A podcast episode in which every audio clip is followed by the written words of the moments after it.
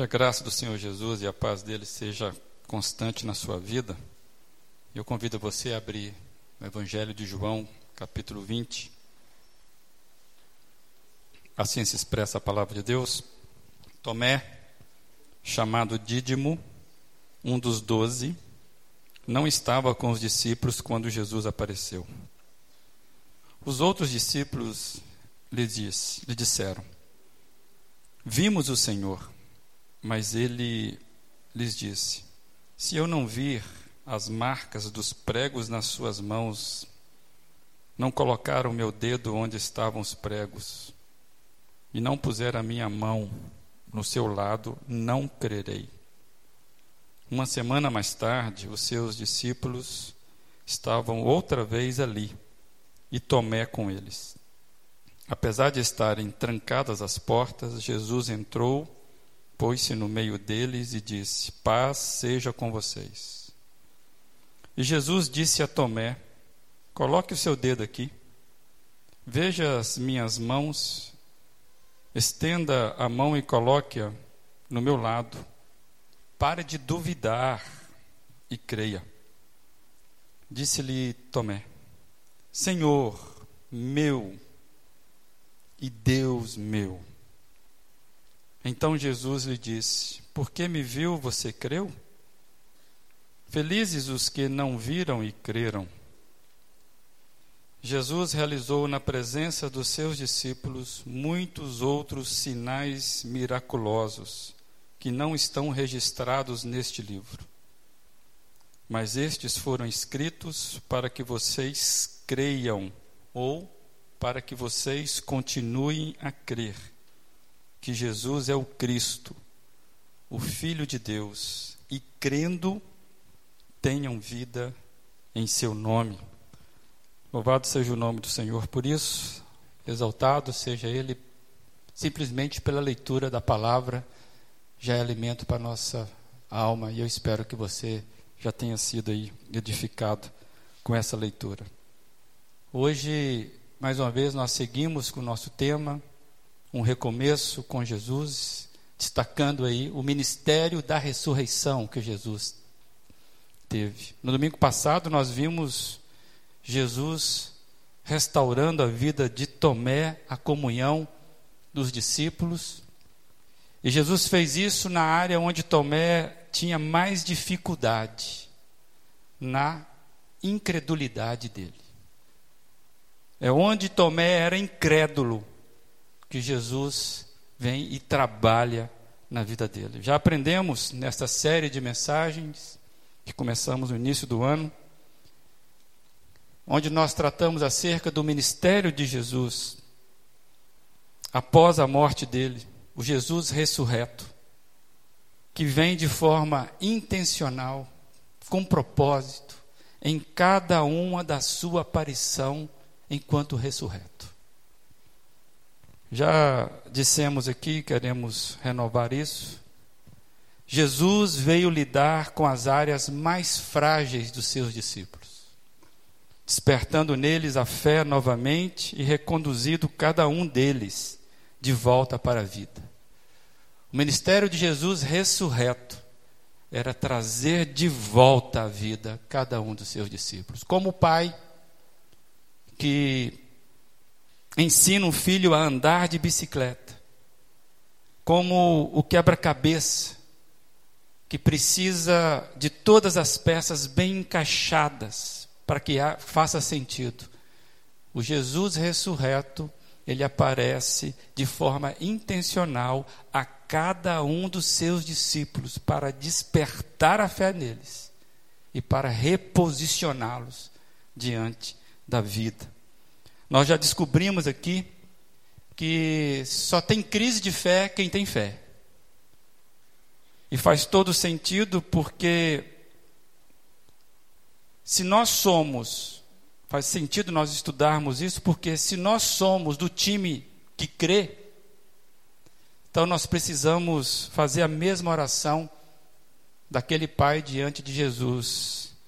Creio Ajuda-me a vencer a minha incredulidade.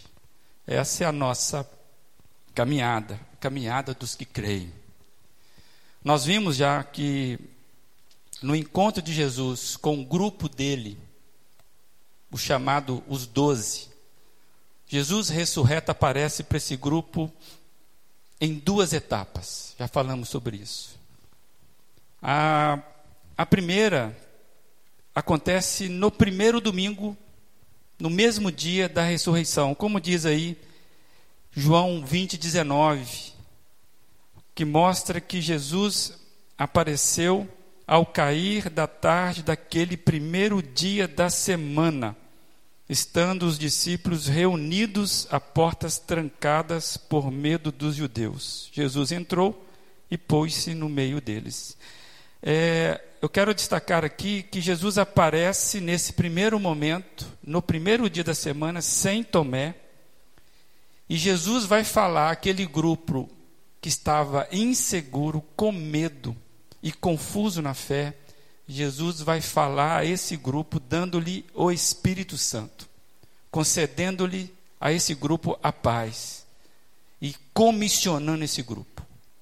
E a gente vai perceber que o Espírito Santo, amados, é que possibilita esse grupo ter o equilíbrio, correto na bicicleta existencial.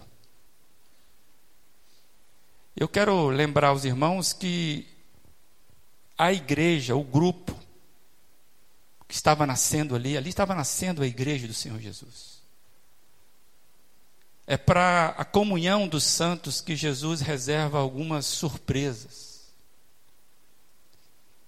E nesse tempo que nós vivemos um fenômeno de um fenômeno social que tem gastado, inclusive, alguns estudos sobre esse fenômeno.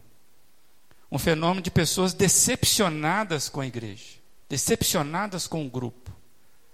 É mistério que a gente pense sobre essa necessidade que muita gente boa, como Tomé, que precisa recomeçar com Jesus novamente, na comunhão dos santos. Nós aprendemos aqui que ninguém é chamado para ser franco atirador, ninguém é resgatado da vida de pecado para viver como um, um, um solitário da fé. Então Jesus aparece primeiro ao grupo dele no primeiro domingo. Uma semana depois ele aparece novamente, como nós já lemos agora no, no versículo 26, lido agora há pouco. Já no segundo momento, no domingo, ele aparece agora e Tomé está presente. E parece que Jesus repete as mesmas coisas que ele fez uma semana atrás. E o destaque para Tomé aqui é que Jesus vai falar com Tomé na sua incredulidade. É muito lindo que Jesus consegue perceber os sinais de apostasia desse moço. E Jesus então começa a trabalhar e esses sinais vão ser derrotados e Jesus resgata esse moço, esse discípulo amado, com um choque de realidade que vimos na semana passada, e Jesus o traz de volta para o meio. E eu quero lembrar que Jesus, amados, como aconteceu com Tomé, ele precisa aparecer diante da incredulidade, do ponto onde a fé mais está correndo sérios riscos de apatia. Jesus precisa aparecer onde nós mais precisamos, onde nós mais corremos risco de fé. Tem gente que precisa passar pelo choque de realidade do ressurreto para voltar a crer corretamente. Tem muito crente crendo de forma incorreta. Jesus precisa aparecer entre aspas aqui, para reposicionar a fé, para que ela seja equilibrada novamente. Deixar a criticidade de lado, deixar Cristo ressuscitar a fé novamente. Só quem tem fé precisa passar pelo choque de realidade porque Cristo faz isso. Aí nós estamos lembrando Marcos 9, 24. Jesus, uma vez que creio, me ajuda a vencer a minha incredulidade. A incredulidade, como vimos na semana passada, ela é inimiga da unidade. A incredulidade, ela causa dispersão. A incredulidade, ela causa disputa. O crente incrédulo traz para a ambiência do grupo aquilo que é contrário, o que, o, o que sustenta o grupo. Já dissemos isso. Quando nós falamos de Tomé chegando sem viver a experiência que o grupo teve de paz, de, de, de entrega do Espírito Santo, ele vem fora desse ambiente. E ele causa uma, uma distorção, porque ele não estava entendendo. É um crente incrédulo. Tomé disse: Eu não creio. E a gente percebe que unidade é o dom espiritual dos que creem. Unidade é dom espiritual dos que creem. Nós falamos isso na semana passada, lendo Atos 2, 42 até o 44, onde nós vemos que é a capacidade mais comum da igreja, é a unidade dada pelo Espírito Santo. Como diz lá, eles se dedicavam ao ensino dos apóstolos e à comunhão ao partir do pão e às orações. Todos estavam cheios de temor e muitas maravilhas e sinais eram feitos pelos apóstolos. Presta atenção agora. Todos os que criam mantinham-se unidos e tinham tudo em comum. Unidade, capacidade de permanecer unidos é o dom mais comum da igreja, dado pelo Espírito Santo. E o que nós temos aprendido aqui com esses movimentos de Jesus ressurreto, esse ministério de Jesus com o seu grupo. Nós já falamos aqui e repetimos: Jesus no seu ministério, enquanto ressurreto, ministério curto, mas profundamente é, é, impactante. Jesus não apareceu para multidões. Jesus vem trabalhar com seus discípulos. E a gente vem aprendendo que todo o movimento de Jesus é de resgatar os seus discípulos para a comunidade dos que creem. Já aprendemos que não existe crente isolado, discípulo isolado. É, é incoerência alguém falar que fui chamado para caminhar sozinho. Dissemos aqui na semana passada que crente sem igreja é uma furada. E você vai reparar que todo o movimento de Jesus era botar esse pessoal junto para caminhar coeso, porque a capacidade vinha do Espírito Santo capacidade de caminhar em unidade. E quero resgatar isso que nós já falamos na semana passada: a incredulidade é inimiga da unidade, causadora da dispersão. Unidade é o dom espiritual dos que creem, é a capacidade mais comum. Eu comentei na semana passada e vou dizer de novo, isso aqui é apenas um passinho para trás para dar dois para frente, né? É uma sequência de estudo. Tem muita gente que reclama da igreja porque quer viver dons espetaculares,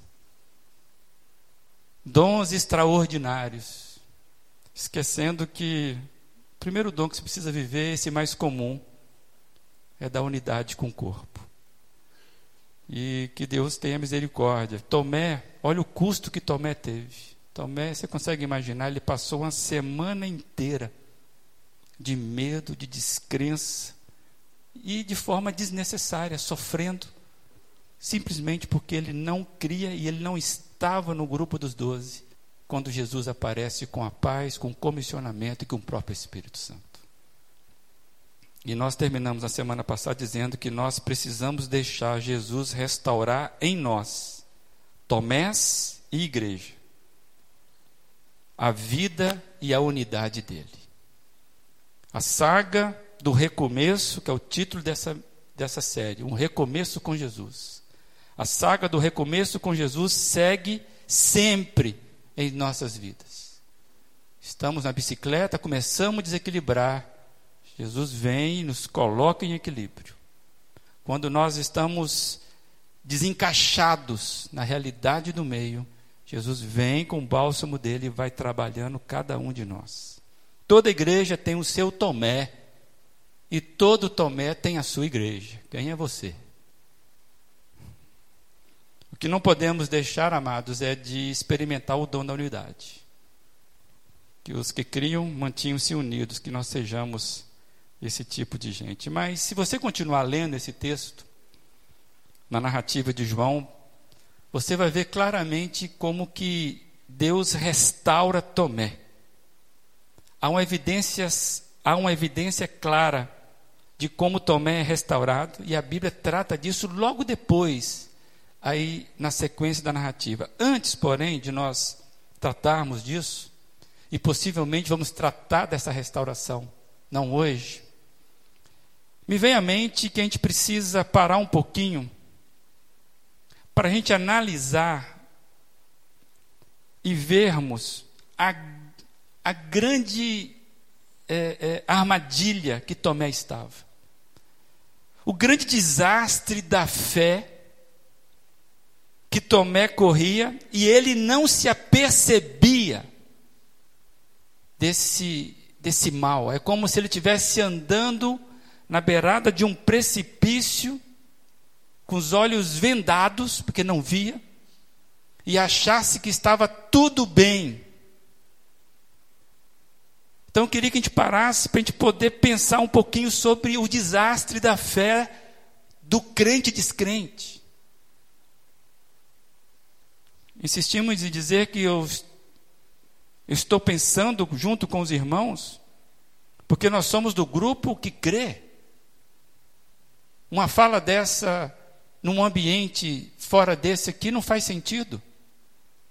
Se você está aqui, você tem algum tipo de experiência com o Senhor Jesus, um tipo de, de fé, um tipo de crença.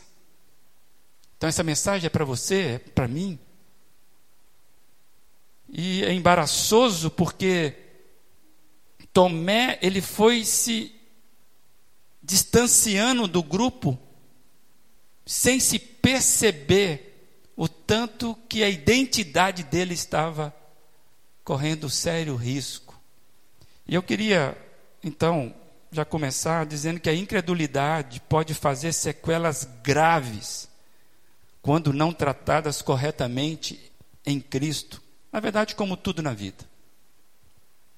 Se nós não tratarmos a nossa incredulidade corretamente em Cristo, a gente não vai ficar sem sofrer sequelas.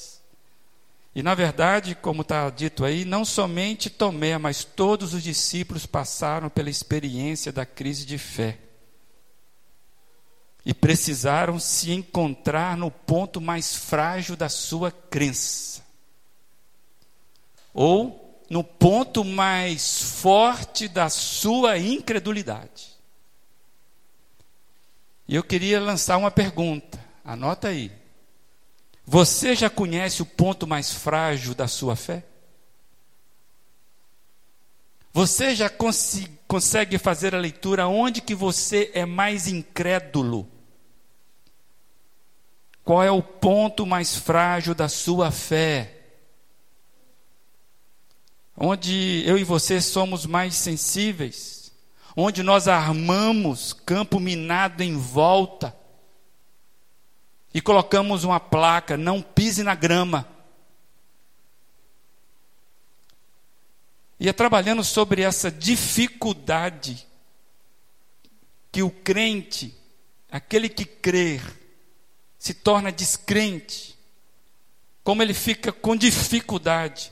Eu quero lembrar um episódio que talvez nos ajude a entender a caminhada de Tomé, que teve um recomeço com Jesus e esses outros discípulos que também tiveram essa caminhada com Jesus. E talvez nos ajude a você e eu fazermos a leitura onde é que eu e você precisamos recomeçar com Jesus. E para ver essa, o grande perigo que estava acontecendo com Tomé, talvez a gente aprenda com aqueles dois discípulos a caminho de Emaús. João não relata isso, mas Lucas relata que ainda no primeiro domingo, vamos lembrar? Tomé, no primeiro domingo, quando Jesus aparece a primeira vez, ele não estava, ele estava distante. Ele passa uma semana inteira com seus medos, com as suas dificuldades. Somente no oitavo dia Jesus consegue restaurar Tomé. Só que acontece ainda no primeiro domingo, um relato que Lucas diz, está lá em Lucas 24, a gente lê a partir do 13. Vale a pena a gente trabalhar um pouquinho sobre os discípulos, dois discípulos que estavam saindo de Jerusalém, indo para Emaús. Você pode acompanhar aí. Naquele mesmo dia, dois deles estavam indo para um povoado chamado Emaús, a 11 quilômetros de Jerusalém. No caminho, conversavam a respeito de tudo o que havia acontecido. Enquanto conversavam e discutiam, o próprio Jesus se aproximou e começou a caminhar com eles, mas os olhos deles foram impedidos de reconhecê-lo.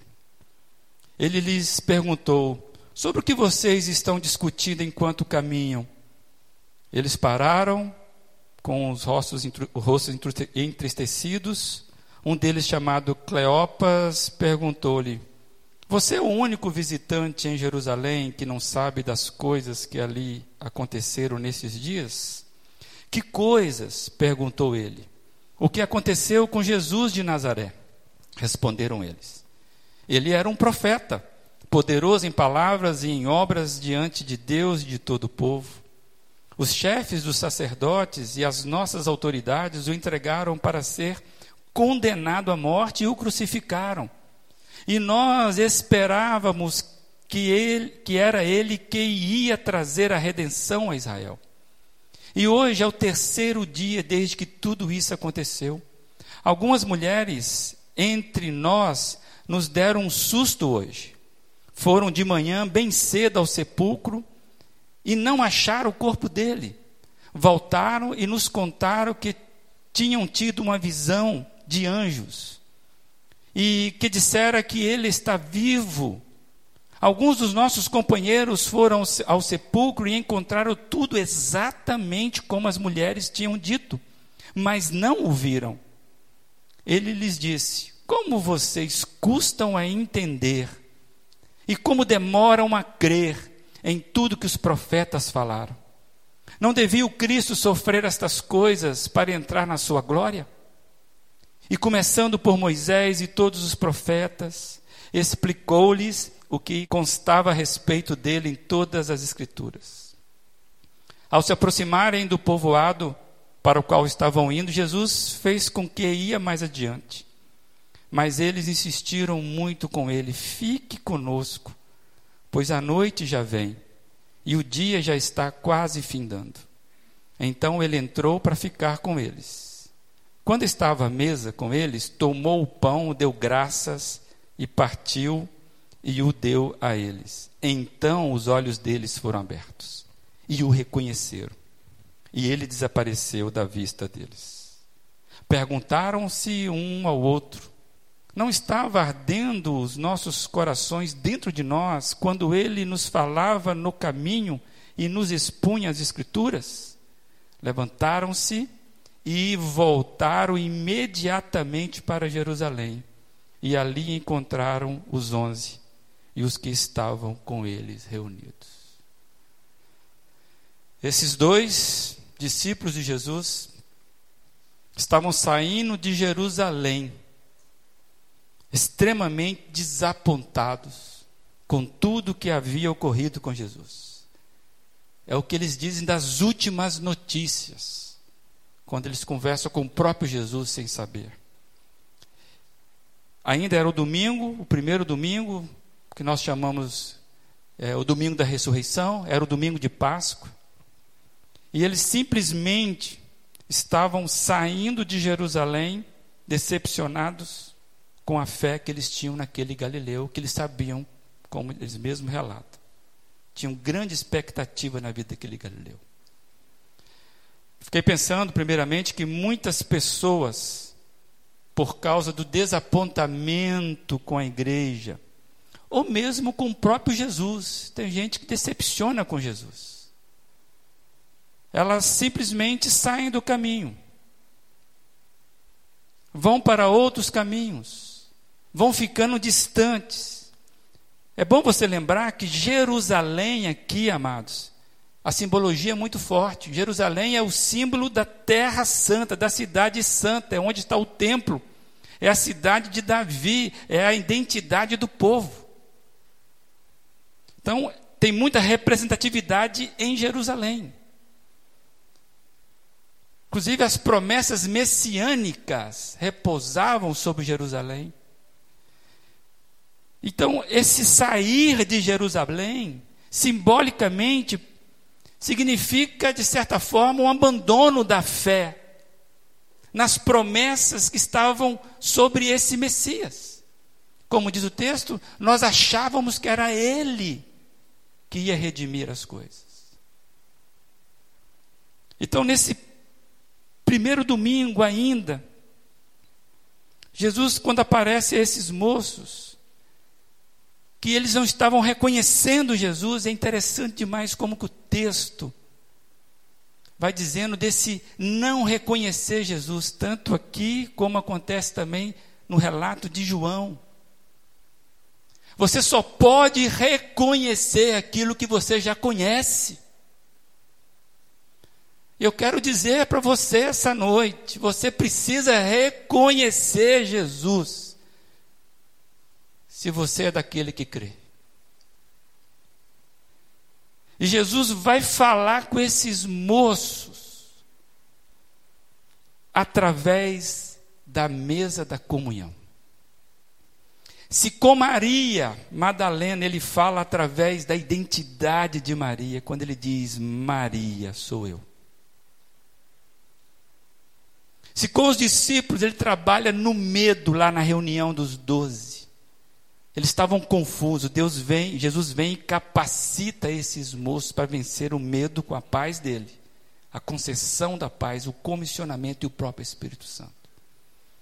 Esses moços aqui sabiam tudo de Jesus. É claro que você percebe isso no texto, porque eles falam, quando Jesus explicava as Escrituras, não nos queimava o coração, porque eles sabiam das Escrituras, sabiam a respeito de Jesus. Só que eles estavam com tanta confusão, que a incredulidade foi brotando dentro deles. Que Jesus vem e fala numa linguagem ímpar. Eles só conhecem Jesus não pelas falas. Eles não conheceram Jesus pela explicação de Jesus. Eles não conheceram Jesus, inclusive pelo, pelo caminhar de Jesus. Eles conheceram Jesus quando Jesus parte o pão, quando Jesus senta à mesa. Amados, eles estavam tão cheios de outras vozes, tão cheios de outras circunstâncias, que eles não conseguiram ouvir a voz de Jesus pelo caminho. Não conseguiram identificar a voz. Bastou Jesus servir o pão sem dizer uma palavra, no gesto da mesa, que eles começaram, eles então caíram em si e reconheceram e tudo mudou. Isso deu um novo direcionamento para eles. Sabe o que acontece com crente e descrente? Ele já abre a Bíblia, já sabe tudo de Bíblia já não se encanta mais com a palavra no sentido devocional, já sabe tudo, já está acostumado com aquele texto. Aí ele abre o texto e a palavra está dizendo, mas ele não ouve. Caiu num distanciamento de uma prática, de uma vivência. Esse é o perigo. Ainda tem Bíblia dentro de casa mas já não ouve a voz de Jesus. Às vezes até se emociona com uma canção,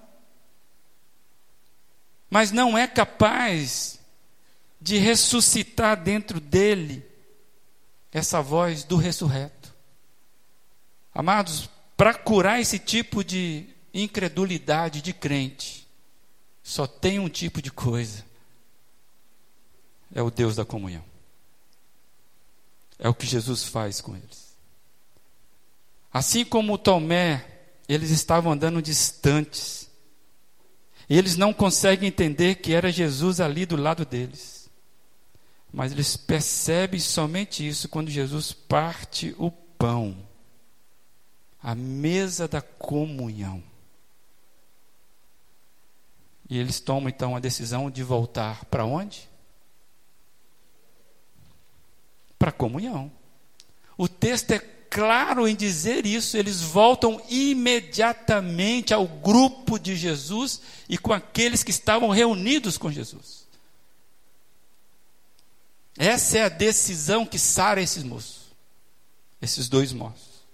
E eu queria compartilhar com os irmãos, rapidamente, que Jesus sabe dos nossos vazios relacionais. Quanta gente carregando consigo déficit de paternidade e por isso não consegue manter relacionamentos saudáveis. O que tem é uma fé instável, em inconstância nas relações. O que serviu para esses dois serve para nós. Jesus, nesse gesto, vou chamar até sociológico, porque muda a relação da vida desses moços. Com esse gesto da mesa da comunhão, ou da comunhão da mesa, ele resgata os discípulos que tinham abandonado a comunhão lá em Jerusalém. Tem muito déficit de paternidade entre nós. E nós precisamos estar atento por isso, porque o que a gente está vendo que a palavra de Deus está nos mostrando nesses últimos tempos nessa igreja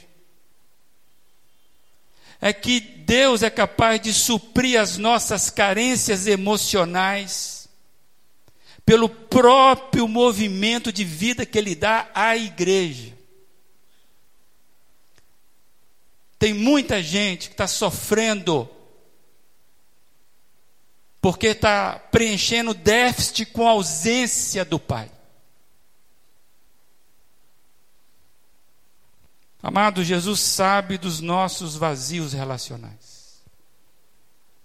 Hoje é tempo, penso eu, da gente reconhecer, conhecer novamente Jesus na comunhão dos santos preencher os déficits de relacionamentos que ecoam dentro da gente. A fé sempre nos põe em movimento da comunhão e não na dispersão e não no afastamento. Pelo menos a fé do qual Jesus tem nos ensinado. Amados, nós precisamos ver como é necessário para mim e para você estudarmos esse ministério de Jesus na sua ressurreição. Porque ele está fazendo, sabe o que, que é? É um recomeço com seus discípulos, cada um deles. E eu quero trazer uma frase aí, pensa comigo aí. A marca mais evidente da comunidade de Jesus não é, não é a erudição, a capacidade do debate apologético, não é a realização de solidariedade ou milagres. A marca mais evidente da comunidade de Jesus não é a conquista do poder, da prosperidade financeira ou coisa do gênero, mas sim daqueles que creem. E porque creem, vivem o milagre da comunhão e da paz. Amados, continua valendo Hebreus 11, 6. Sem fé é impossível agradar a Deus. E o movimento de fé cristã é no meio, nunca há parte. Tem gente que passa a vida inteira dentro de uma igreja e não encontra o caminho da comunhão e da paz. Pessoas que vivem dentro de um ambiente como esse, mas está sempre armada, sempre pronta para discórdia. Não conseguem viver anos após ano a comunhão, o descanso vai colocando bombas minadas aonde passa. Misericórdia. Por isso que Jesus, e aí que esse texto me pegou, amados. Comentei lá em casa que eu estava indo para uma direção, até aqui. Aí quando, de repente, me veio à mente um texto, e aí fez assim. Eu queria compartilhar com os irmãos. Nem tudo que Deus fala comigo eu compartilho com os irmãos. Nem tudo que Deus fala comigo eu compartilho com a minha esposa. Nem tudo que Deus fala comigo é para os irmãos. Agora, tem coisa que eu tenho obrigação, enquanto pastor dessa igreja, de falar com os irmãos. E eu vou dizer para os irmãos: esta aqui é uma palavra que eu gostaria não ter que falar com os irmãos. Sério. Jesus vai fazer uma forte advertência para o grupo dele. Jesus, no ministério da ressurreição, ele não trabalha na impessoalidade da multidão. Aliás, Jesus nunca trabalhou com a impessoalidade em nenhum momento. Então, se você entra nesse lugar aqui e quer sair sem ser notado, você ainda não entendeu. Jesus nota cada um de nós e anota cada um de nós no plano dele. Mas Jesus ele vai fazer uma forte advertência ao grupo dele. E ele chama a atenção desse grupo porque esse grupo estava demorando demais. Estava sendo muito moroso a crer na ressurreição e não só na ressurreição, o que a ressurreição representa na relação deles com ele, Jesus. Esse é um ponto importante que a gente vai discutir na quarta-feira. Amados, não é a questão de crer na ressurreição. Por certo, todos nós aqui, se eu fizer uma enquete, cremos na ressurreição. Possivelmente.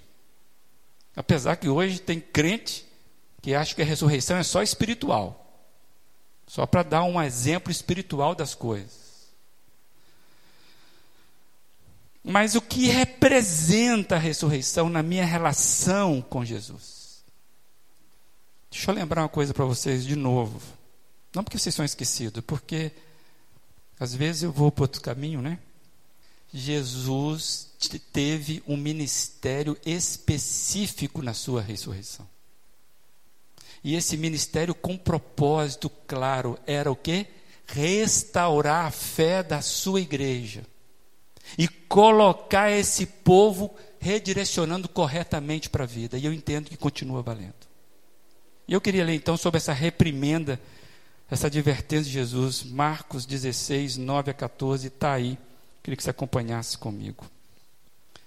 Quando Jesus ressuscitou na madrugada do primeiro dia da semana, apareceu primeiramente a Maria Madalena de quem havia expulsado sete demônios. Nós vimos isso aqui. Foi o primeiro caso que nós estudamos. Ela foi e contou aos que com ele tinham estado. Eles estavam lamentando e chorando. Quando ouviram que Jesus estava vivo e fora visto por ela, não creram. Depois Jesus apareceu noutra forma a dois deles, estando eles a caminho do campo. Eles voltaram e relataram isso aos outros, mas também nestes eles não creram. Mais tarde, Jesus apareceu aos onze, enquanto eles comiam. Censurou-lhes a incredulidade e a dureza de coração, porque não acreditaram nos que o tinham visto depois de ressurreto.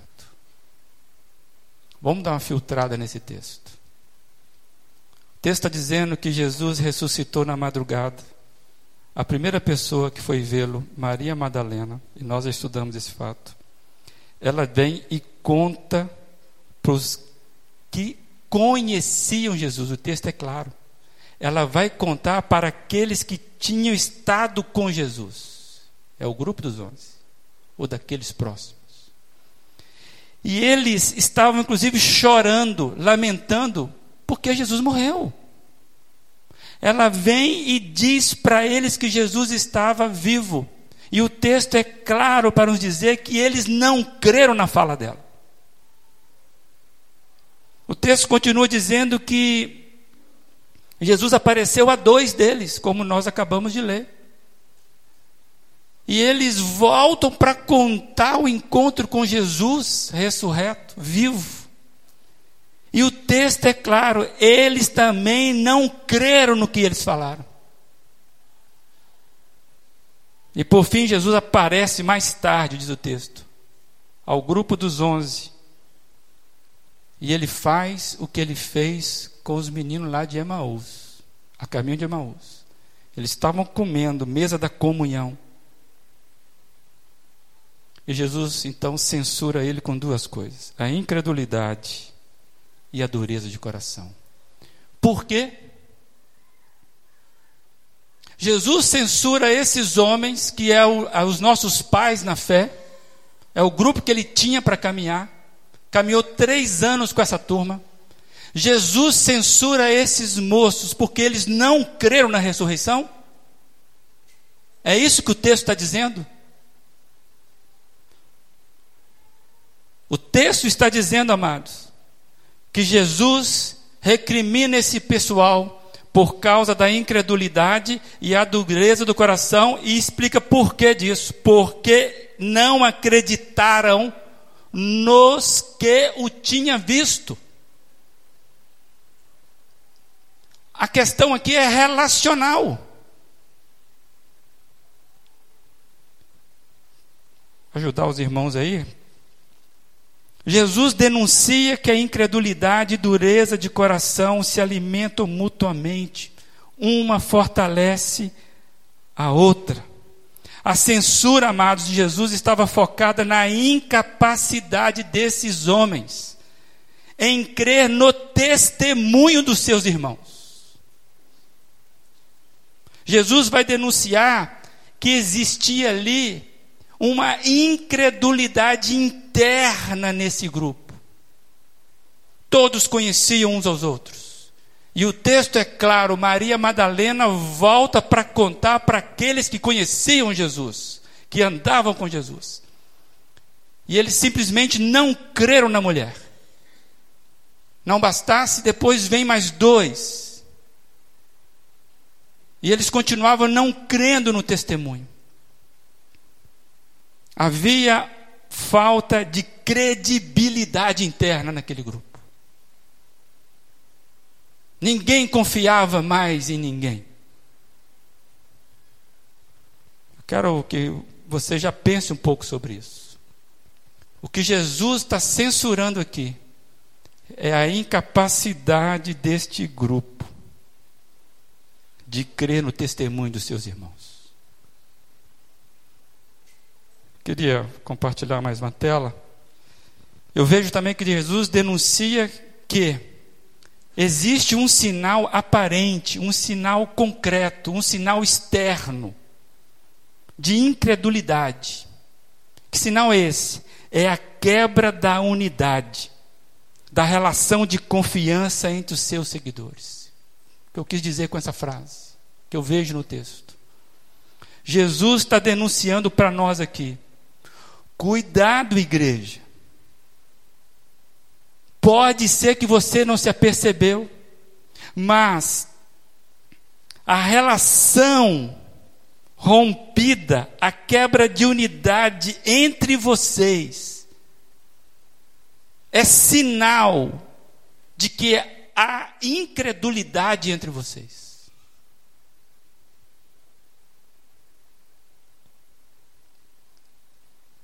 Amados, eu entendo perfeitamente que diante desse texto eu e você precisamos fazer uma leitura de nós mesmos. Porque uma igreja fragmentada, uma igreja dispersa, uma igreja em que o consenso é sempre com dificuldade. Uma igreja onde as pessoas estão armadas. Uma comunidade que vive um campo minado nas relações. Ai de mim se eu errar com você. Ai de você se errar comigo. Amados, uma comunidade fragmentada nas suas relações internas precisa passar pelo ajuste da censura de Jesus. E eu não tenho dúvida, eu conheço vocês, eu conheço a nossa comunidade, eu conheço o meu coração. Nós precisamos passar pelo ajuste da censura de Jesus nesta igreja. Não tem como, amados. Uma igreja fragmentada, do qual cada um pensa o que quer, da forma que quer, fala o que quer, da forma que quer, julga o que quer, da forma que quer, precisa hoje parar e refletir se somos de fato o grupo dos que creem ou somos mais parecido com o grupo dos incrédulos, onde disputamos quem tem razão, onde ninguém cede espaço, onde o consenso é uma briga, ou, no mínimo, uma falsidade. A Bíblia nos mostra, amados, que a incredulidade é sempre um empecilho para Deus agir. Sempre. A incredulidade, ela impede a ação de Deus, seja com a salvação, seja com os milagres no meio do povo de Deus. A comunhão é onde nós somos restaurados de decepções concernentes aos relacionamentos. Comunhão é onde nós somos restaurados de decepções concernentes aos relacionamentos. Sabemos que os relacionamentos ferem, sabemos que os relacionamentos machucam, mas nós só somos curados nos relacionamentos. Por isso que nós insistimos aqui, tenha um em casa, pelo menos, para você aprender a caminhar com pessoas, com gente que não concorda com você e você não concorda com ela, mas vocês caminham juntos. Amados, é exatamente isso que eu consigo ver que Jesus vai fazer, por exemplo, na vida de Tomé. Jesus coloca Tomé a caminhar com os demais. E ele diz: Eu não creio, eu não confio em vocês. Se eu não vir com meus próprios olhos, eu não vou concordar com vocês. Jesus vem e traz esse moço para o meio. É que eu vejo Jesus fazendo com esses moços do, de Emaús, do caminho de Emaús. Não criam. Estavam dispersos. Jesus vem e mostra para eles a comunhão vai salvar vocês. Aí eles, quando eles, esse despertamento faz com que eles façam o quê? Voltam correndo para o grupo. E o grupo incrédulo ainda. Eu vejo Jesus fazer isso na vida de todos os outros, como a gente vai ver na sequência dos estudos, quando nós continuaremos a estudar esse texto. Amados, finalizando aí, a reflexão para nós, o desafio para cada um de nós, que somos desta igreja, se por acaso você não é dessa comunidade, está ouvindo aqui, que você faça aí a sua interpretação a partir da sua vida comunitária. Qual que é o desafio, amados? Identificar os pontos de incredulidade e dureza de coração que estão me afastando da comunhão plena com a minha comunidade de fé. Precisamos, cada um de nós, identificar os pontos de incredulidade e dureza de coração que estão me afastando da comunidade plena, de uma comunhão plena com a comunidade de fé. E eu fiquei pensando, se Jesus aparecesse aqui em nossa reunião, hoje, da mesma forma como ele apareceu naquele grupo de Tomé, qual ambiência que ele ia encontrar? Se Jesus aparecesse aqui hoje, entrasse por essas portas, como ele apareceu no grupo de Tomé, qual ambiência que ele ia encontrar? Como é que ele ia te encontrar no meio desse grupo? seu coração, suas motivações, a sua irmandade. Você está em paz ou você está em guerra? Amados, somos um grupo de Jesus, amém? Vou fazer uma pergunta. Jesus pode contar com a gente? Enquanto grupo dele? Ou ainda, nós somos um ajuntamento de indivíduos dispersos. Na fé, dispersos nos relacionamentos, dispersos no companheirismo. Amado, essa mensagem é muito direta para nós. É para os que creem. Deus quer fazer uma obra maravilhosa. Ele tem projeto para nossa casa. E talvez nós estamos mostrando para Jesus que nós temos um coração de pedra ainda para receber. E talvez a prova seja o índice da nossa fragmentação. Que você nunca achou que poderia ser a sua incredulidade. E na verdade, sempre a gente acha que o problema está no outro. É o caso de Tomé. Tinha dez falando para ele: Não, eu não creio, vocês todos estão errados. Se eu vir, eu posso até voltar a crer. Amados, que Deus ainda encontre aqui pessoas a quem Ele consiga restaurar e fazer um recomeço na caminhada. Porque se tem uma marca da igreja, é a unidade. Alguém disse erradamente que toda unanimidade é burra. Eu não creio nessa frase, porque se nós concordássemos com essa frase, nós seremos unânimes. Aí nós seremos burros. Eu não estou falando de, uma, de um ajuntamento onde nós não podemos pensar, os irmãos me conhecem. Nós somos o grupo que pensa e porque pensamos, agimos e agimos com entendemos que a nossa fé não manda jogar nossa razão em fora. Agora, a nossa fé manda jogar o nosso orgulho fora. Então, que Deus possa te encontrar, e na verdade é o seguinte: Ele está te encontrando. A pergunta é: como Ele está te encontrando nessa noite? Que Deus tenha misericórdia da nossa comunidade. Antes de você passar qualquer informação que você não sabe, que você julga que sabe, você pergunta para Jesus: Jesus, é assim mesmo? Quantos julgamentos que nós estamos fazendo nessa igreja, que o fórum é simplesmente a minha percepção. Cada um com a sua percepção própria tem se sente autorizado para falar do grupo. Vamos sentar à mesa? Vamos conversar sobre isso. Jesus quer fazer uma transformação aqui e ele quer saber se conta com você. Só conta se você disser amém mesmo. Que Deus tenha misericórdia, que o nosso coração de pedra encontre aí o coração de carne sensível à palavra de Deus, como aconteceu aqueles jovens de Emaús. Coração queimar, mas tomar decisão do caminho de volta.